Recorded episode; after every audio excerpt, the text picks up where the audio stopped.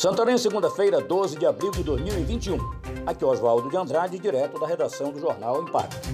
Confira as notícias que são destaque na página do seu jornal Impacto. Conflito agrário. Polícia Civil prende autor de homicídio ocorrido em Rurópolis. Policiais civis da seccional de Itaituba, Rurópolis e Placas, no comando da Superintendência do Tapajós, Dr. Vicente Gomes, deflagraram no sábado, dia 10, diligências policiais e o cumprimento do mandado de prisão em desfavor de Gilberto Ribeiro Pereira. Fato ocorrido no dia 15 de dezembro de 2018 na cidade de Rurópolis, por volta de 8 horas da manhã, quando dois homens desconhecidos chegaram numa motocicleta até a residência da vítima e o alvejaram a queima-roupa.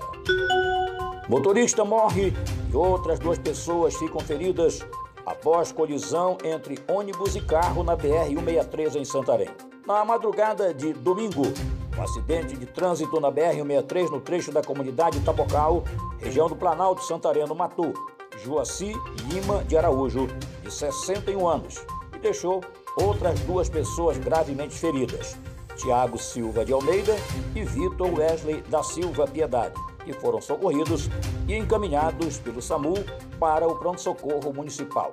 O acidente teria ocorrido aos 40 minutos do domingo, quando a colisão aconteceu a 200 metros da entrada que dá acesso ao município de Mojuí dos Campos.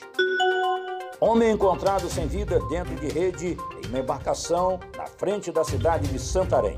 Na manhã desta segunda-feira, dia 12, um homem foi encontrado morto dentro de uma rede em uma embarcação chamada tipo balsa, ancorada na frente da cidade. A vítima ainda não foi identificada com precisão, mas populares afirmam se tratar de um senhor conhecido como Zé Balde. Adiado o prazo de entrega da declaração do imposto de renda.